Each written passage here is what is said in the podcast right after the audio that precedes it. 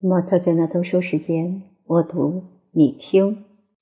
大歌剧，德国音乐在器乐方面取得了无可置辩的领导地位，意大利歌剧失掉了它的垄断地位。十八世纪的国际性艺术和典型性风格也就随之消失。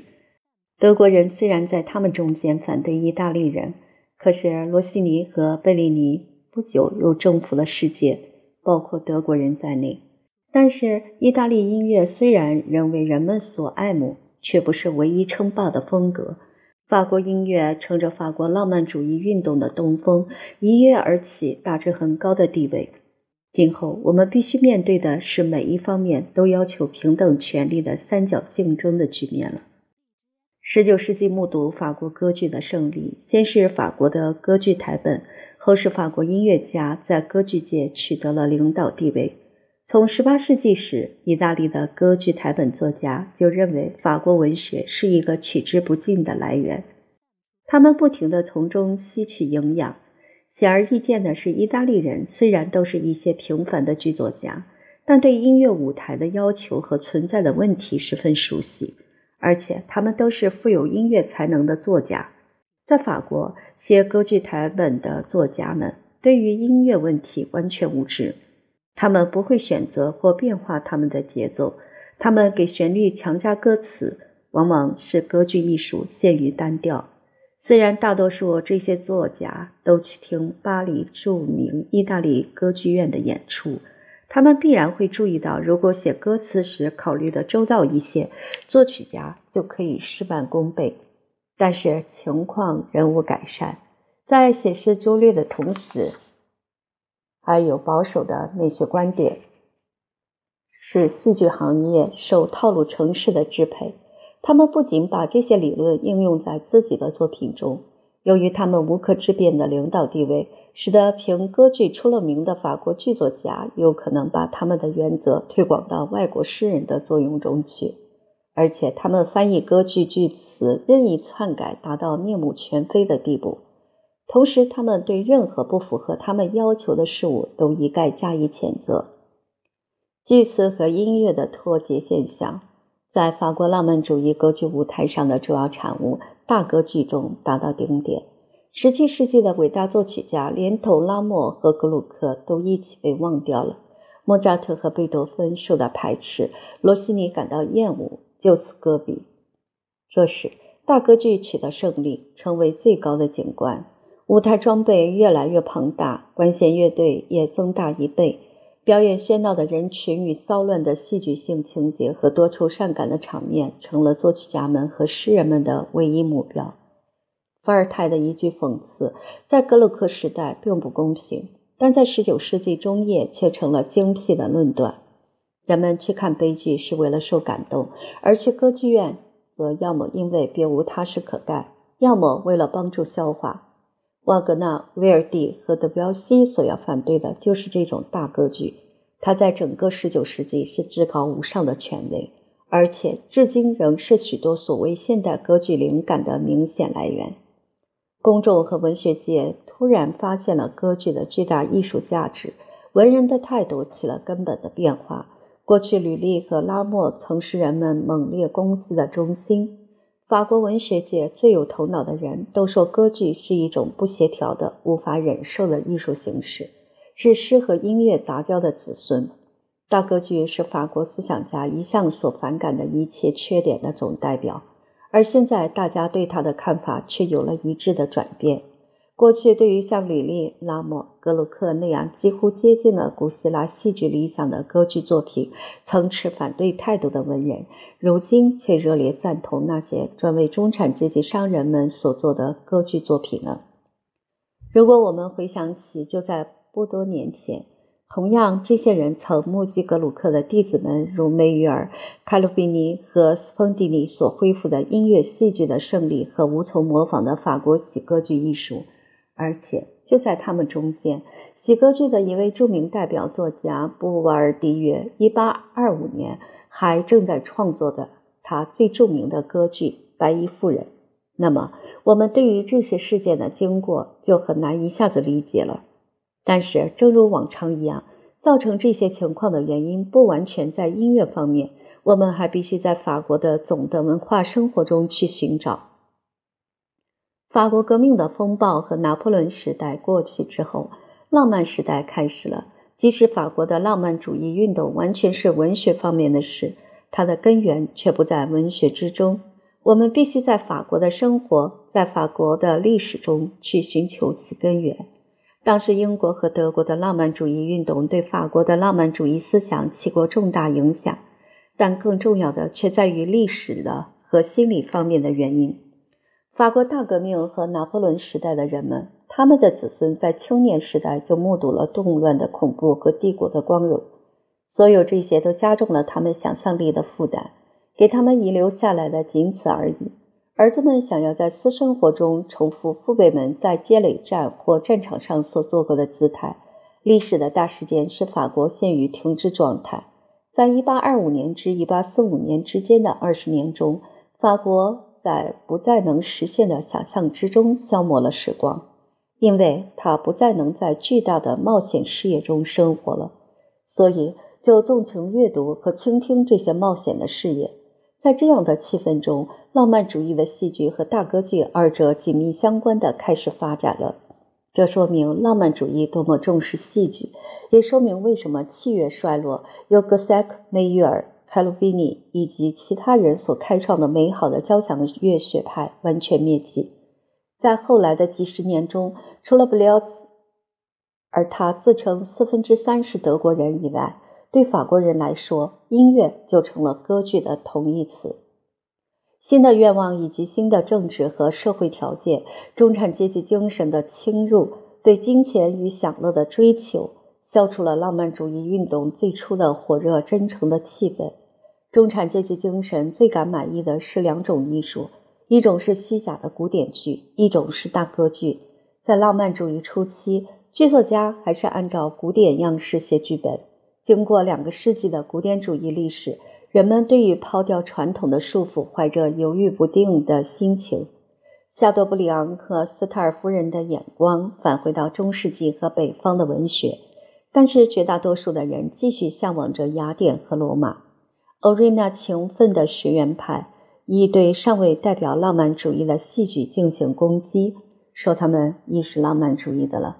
想象力、幻想、结构自由、丰富多变、情节惊人，这些特点最初出现于当时被称为“贱民”的悲剧的情节剧之中。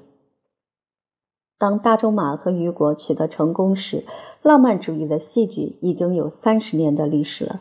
否则的话，从埃尔纳尼到威术官之间的时间就好像难以相信的短了。浪漫主义的戏剧来源于法国革命末期的情节剧，三十年间一直是巴黎小剧院中的流行形式，然后于一八三零年进入巴黎喜剧院，成了正式的文学题材之一。情节剧和历史剧之间仿佛相差很远的距离，在一个短时期内就很容易的搭起了桥梁，因此浪漫主义戏剧的发展便顺理成章了。虽然保守的舞台势力很强，但浪漫主义戏剧的战斗如火如荼。勒图诺翻译的新版莎士比亚和席勒的法国版对浪漫主义运动起了新的促进作用。浪漫主义戏剧。终于在贝多芬逝世之年，1827年，在雨果的《克伦威尔》一剧中形成。《克伦威尔》是一个只能阅读不能上演的剧本，他用诗律写成，遵照古典剧的三一律。从文本到舞台还有很长的路程要走。1830年2月25日这一天演出了《埃尔纳尼》，这是浪漫主义戏剧取得决定性胜利的日子。浪漫主义的这一阶段以1843年演出《卫士官》的失败而告终。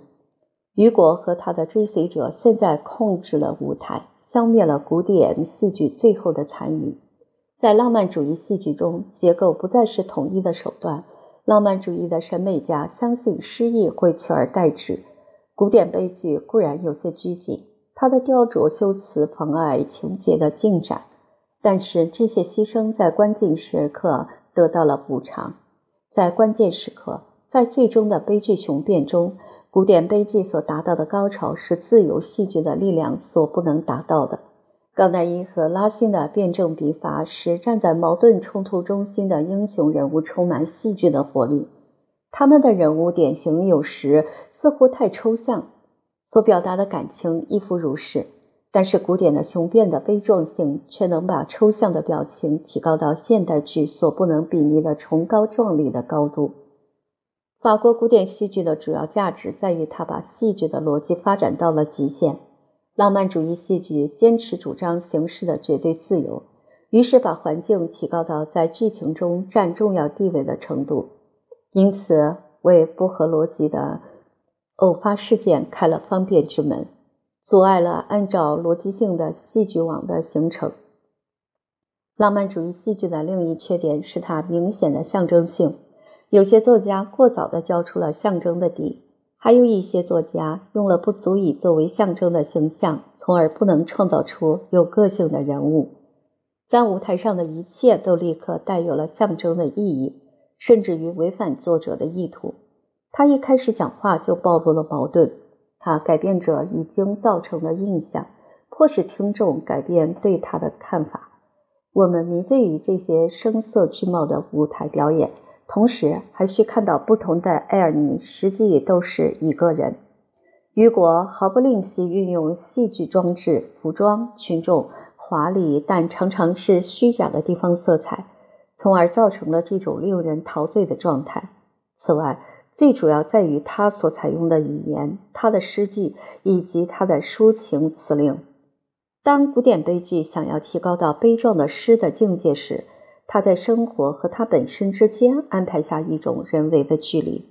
中产阶级的戏剧在浪漫主义者看来太近了，太平凡了。其人物之悲怆天性没有戏剧性，他的情节看来像是任意臆造的，他没有也不可能有传统的诗意共鸣。浪漫主义者之所以偏爱历史题材，其原因或许即在于此：历史氛围用来替代了神话。它可以创造出必须的距离，造成纪念碑式的印象，抹掉其平凡性。它可以产生新的悲壮性。这样一来，古典悲剧中最重要的因素，我们曾称之为距离的因素，在浪漫主义的戏剧中仍然存在。但是，这种由历史造成的距离，不仅比以前距离更加明显，而且也更加不牢靠了。它需要事实，需要历史上的准确性来作为辅助。这种历史的透视采用的是过去所发生的事物，而不是现在所发生的事物。因此，浪漫主义的戏剧永远是用一个真实发生过的事替代另一真实的事。它从来不以象征替代现实。古典悲剧以心理为基础。尽管在十七世纪，这个名词看起来好像与历史时代很不符合，仅仅靠历史氛围永远达不到这样的深度和远度。雨果在他的《卫戍官》一剧中，试图再现中世纪的德国，巴巴罗萨和他的封建诸侯的世界。虽然博览群集极力注意历史的真实，但他还是不符合历史时代。我们看到剧中的主人公实际上不是中世纪的皇帝，而是拿破仑。整个戏实际上就是穿着中世纪服装的厄尔巴岛归来记。就在这样的历史氛围中，我们似乎找到了大歌剧的来源。它是法国文学潮流的合乎逻辑的结果，是必然的产物。因此，法国文学又一次对一种音乐类型的创造起了作用。当我们听雨果的《国王寻乐》时，我们体验到的唯一具体印象是一个消极的印象，它缺少音乐。的确，雨果有些剧作之所以闻名世界，更多的是由于被编成了歌剧台本，而不是由于其作为法国文学的专著。威尔第曾用《埃尔纳尼》和《国王寻乐》作为其《埃尔纳尼》和《利格莱托》的台本。路易·布拉斯曾数次被编成歌剧台本。巴尔夫的男子的武器师是根据玛丽·图多尔写成的歌剧，梅尔卡丹特的宣誓是安吉洛的配乐，雨果的《勒克莱斯·鲍尔基亚》最后一幕描写宴会上饮酒狂歌，以及祭司们前来为死者唱挽歌。这个高潮的确是大歌剧一幕很好的戏。而多尼采蒂看到了这一点，把它巧妙地用在他的歌剧《勒克雷齐尔·波贾》之中。雨果反对人们把他的作品用作歌剧台本是有道理的。他看到了经音乐家改编的戏剧会超过他的原作。《雷格莱特》的确是比《国王寻乐》更好的戏。威尔第的音乐填补了剧情发展中的空隙。当剧中人没有什么可说的时候，音乐使剧情活跃起来，而且音乐迫使歌者给句词加上必要的音调。因此，大歌剧和浪漫主义的戏剧有血缘关系，它们有共同的根源，看来是无可怀疑的。但是，即使大歌剧和浪漫主义的戏剧是一道成长起来的，到了一定的时候，也必然会各奔前程。达尼埃·弗朗索瓦·埃斯普里奥伯所写的《布尔蒂奇的哑女》开辟了法国歌剧史上的一个新时期，即大歌剧的时期。法国王政复辟时期，这种新的歌剧品种受到热烈欢迎。大歌剧所采用的题材不同于旧日的音乐戏剧、抒情悲剧或喜歌剧。他们写历史，涉及比较近代的历史，圣经和希腊罗马的题材几乎完全绝迹。随着题材的变换，悲剧本身灭迹了，取而代之的是浪漫主义的戏剧。评论界赞扬哑女在戏剧处理上成就，他们自信在这部新戏中看到了法国歌剧将近二百年的传统的继续。但是，他们也必须承认，大歌剧中所采用的原则和在尔切斯特或伊菲吉尼时代所奉行的原则并非完全相同。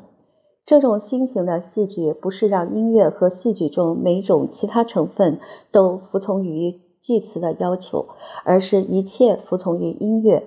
但是这并不是18世纪古典歌剧的音乐观，即并非意味着要把一个歌剧台本做成音乐，用音乐来实现句词，而是曾被布马舍辛辣的嘲讽过的一种态度：不值得说的东西，人们就把它唱起来。奥伯的当代人认为，他们恢复了音乐戏剧的品种，而且继续了他的传统。在这种信念的影响下，造成了当时评论界和公众惊人的盲目无知。曾经在拉莫、格鲁克和凯鲁宾尼的作品中那样强烈的表现出来的戏剧力量，如今却缩成了毫无意义的表面效果。管弦乐队里，只要奏一下正音，就足以使王政复辟时期的听众自以为在倾听着剧中人物的心理刻画。《哑女》这部作品本身包含着很多多好的歌剧音乐，而且写得很有气势。它为一系列大歌剧开辟了道路。他们在音乐中扮演着中产阶级戏剧在文学中所扮演的角色。《哑女》无疑是第一部大歌剧，但必须说这是一个错误的开端，因为奥伯在取得巨大成功之后不久就放弃了这条新的道路，又返回了格雷特利和蒙西尼的传统，写了他的《魔鬼兄弟》。我们如果想到在法国的每一种新的歌剧风格都是一个外国人吕利、杜尼、格鲁克创始的时候，那么，我们发现大歌剧的真正奠基人是一个来自不同音乐气候中的人，也就不会感到惊奇了。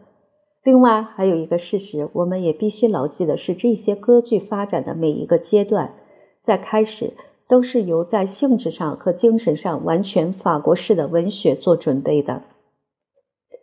如果我们把古典的和浪漫的戏剧继续加以比较，我们就会发现这两种情况仍然存在。法国剧作家一向重视舞台技巧，但是在浪漫主义世纪一开始就表现出强调这种戏剧艺术的倾向。技巧的扩大运用说明生活本身并没有使其所产生的典型的冲突计划。莫里埃的戏剧中所表现的情境是多么简单，而他对生活、对真实的生活描绘的又是多么透彻。斯克里布创造了舞台科学的统治。可能整个近代戏剧艺术都受益于他。这一部分是由于他在法国和国外长期占着戏剧界的统治地位，还有一部分是由于戏剧界在十九世纪下半叶对他的权威的反作用。所以无论是接受或是反对，都受到他的影响。斯克里布在写下了百种不重要的戏剧和歌舞曲作品的过程中，取得了写作剧本和歌剧台本的无与伦比的高超技能。他十分了解在舞台上能够做出什么，怎样去做。十九世纪下半叶，法国戏剧和歌剧台本之所以得到举世公认，是由于斯克里布方法之完美。斯克里布和他的弟子都是一些情节剧的剧作家，专心致力于编造一种自动的剧情。这种情节一旦编好，就可以无论改装为英文的或德文的，都和法文原文一样合适。斯克里布精通这门专业的本身简直成了一种艺术。小仲马曾说过，一个剧作家如果掌握了巴扎克那样对人心的知识，同时又像斯克里布那样熟悉舞台的要求，就一定能成为一切时代的最伟大的剧作家。法国和国外的每一个音乐家都迫切想求得斯克里布的歌剧台本，因为这位剧作家具有卓越的本领。他善于在剧情中看来似乎不可能的地方插入一些咏叹调和芭蕾舞。奥古斯特是歌剧院鼓掌团的著名头子，他在给管理处的一张便笺中表现出了他对斯克里布剧本技巧的信心。每一首咏叹调和几乎每一首二重唱都可以，也就是说，鼓掌喝彩可以随便开始，而不受任何讨厌的尾奏或连接的干扰。斯克里夫的作品虽然反映着19世纪三十四十年代法国公众的拘谨，但是法国浪漫主义也不缺少像我们在德国曾看到的那种要在音乐中寻找一条出路的倾向，也可以说是想在音乐中找到一种更是具普遍性的表现手段的倾向。但是他未能像德国浪漫主义那样，在超越现实的境界中去迎接音乐。他和音乐的结合局限于外在的事物上。就在浪漫主义盛行而渴望音乐的日子里，有那么一位雅克伯·利布南贝尔来到法国。他只需要在他的族姓之前加上一位恩人的姓，然后把他自己的姓改为意大利语，就成了著名的作曲家加克莫·麦耶贝尔了。麦耶贝尔以其卓越的悟性，本能地料到了时代给他提供的可能性。这个有高度修养的、有才能的人，是个受过极好训练的、雄心勃勃的音乐家，信号剧组的艺术家，不知疲倦的工作者，机智而又耐心的外交家。他以其敏锐的眼光注视着在他面前展开的文化景象。他以准确的手法，首先成功的剔除了过去曾阻碍法国民族歌剧成功的一切因素，然后他故意的开始利用法国民族性格的弱点，他专门针对着法国的智力特点和斯克里布结交，从他那里学习那些巧技和用小英取得大国的原理，迎合当时流行的宗教潮流。麦耶贝尔一举成功的征服了法国的公众，这样曾被一致称为非常法国式题材的音乐之产生，就由这位普鲁士犹太人承担责任。他估计到公众的理解力，正确评价他的价值观，也完全了解他在音乐方面能被奥伯和亚当的同代人容忍到什么程度。他的戏变成了一种庞大的舞台表演。在精明计算而成的音乐伴奏之下，最为奇形怪状的人物齐聚于舞台之上：仪仗队、会议、骑马的女王侯、大主教和异教徒、失事的船只、大炮的轰击、倒塌的大教堂，还带着恶魔的合唱和幽灵的行列。把麦耶贝尔的同胞们和所认为的同乡们对他的作品的意见加以比较，是很令人吃惊的。门德尔松说，在《恶魔罗伯》一剧中，尼姑们的芭蕾舞简直是真正的丑闻。而舒曼写过这样的话：“这样的怪物大杂凑举世罕见。”瓦格纳认为，麦耶贝尔音乐的秘密在于它是没有原因或理由的效果。这是听惯了唐·乔瓦尼·摩迪、自由射手和费戴里奥的德国人的意见。当时法国人的意见却完全两样。马扎克认为，胡格诺教徒和历史本身一样真实，而且毫不犹豫地宣称它体现了路德的理想。乔治桑认为，这部歌剧的主人公是最伟大的舞台形象之一，是宗教理想的空前的最美的人格化。法国评论家们的赞扬之词不胜枚举。大多数麦耶贝尔时代的法国听众只知道当时歌剧舞台上所演奏的音乐，对其他音乐一无所知。真正的音乐会生活还刚刚在开始，因为大革命使原来的组织中断了，而那些组织毕竟都是范围很小的，广大群众无缘参与。公众相信斯克里布和麦耶贝尔给了他们大音乐。而喜歌剧等等则是好听的小音乐，只有具备戏剧性高潮的大歌剧才代表伟大的艺术。厄莫罗伯在音乐史上标志着一个重要的日期。麦耶贝尔和斯克里布用这一作品创始了大歌剧，因为哑女所做的朴素的开端已经被人遗忘，大歌剧被人称作一种题材。但是文学艺术的合法的题材都在自然之中有其基础，它们符合于事物所能被观察到的许多方面，符合许多自然的情绪和艺术心灵的感情和愿望的自然表现。而大歌剧的基础却不在自然之中，而是在斯克里布和麦耶贝尔的天性之中。斯克里布的歌剧台本在他的全集中占二十六卷。单单这一点就可以想见他的影响之广泛。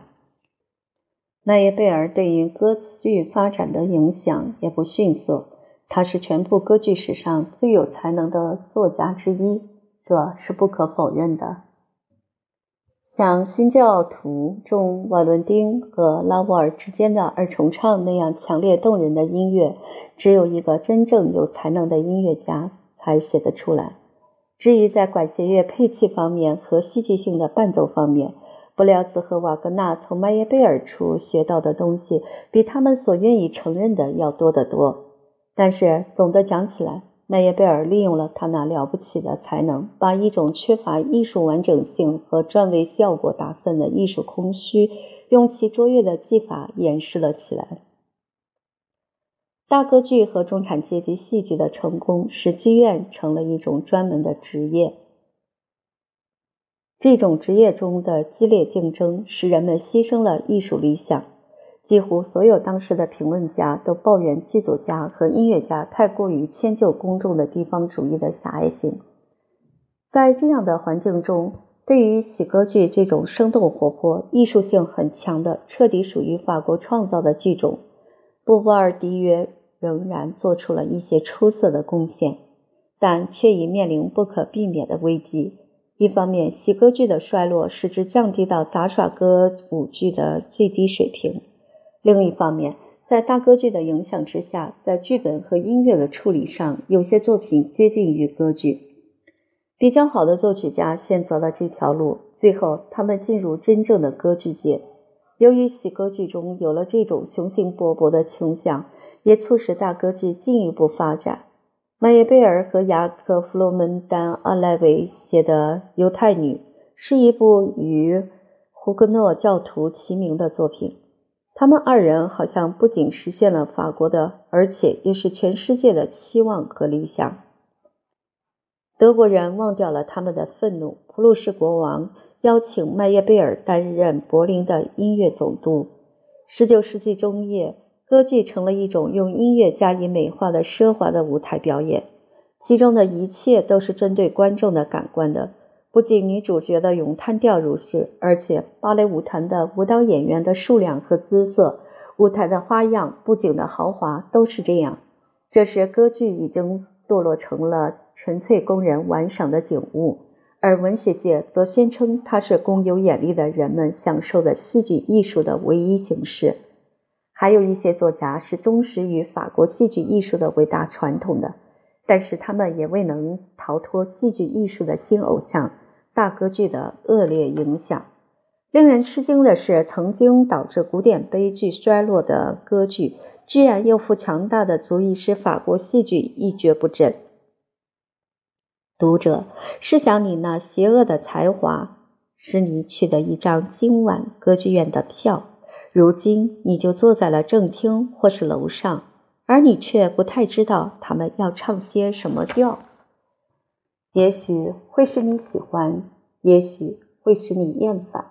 也许人们会哭，如果他们不笑，一般不痛不痒。人们打打哈欠，这又何妨？消磨时间，这是时髦。这为你。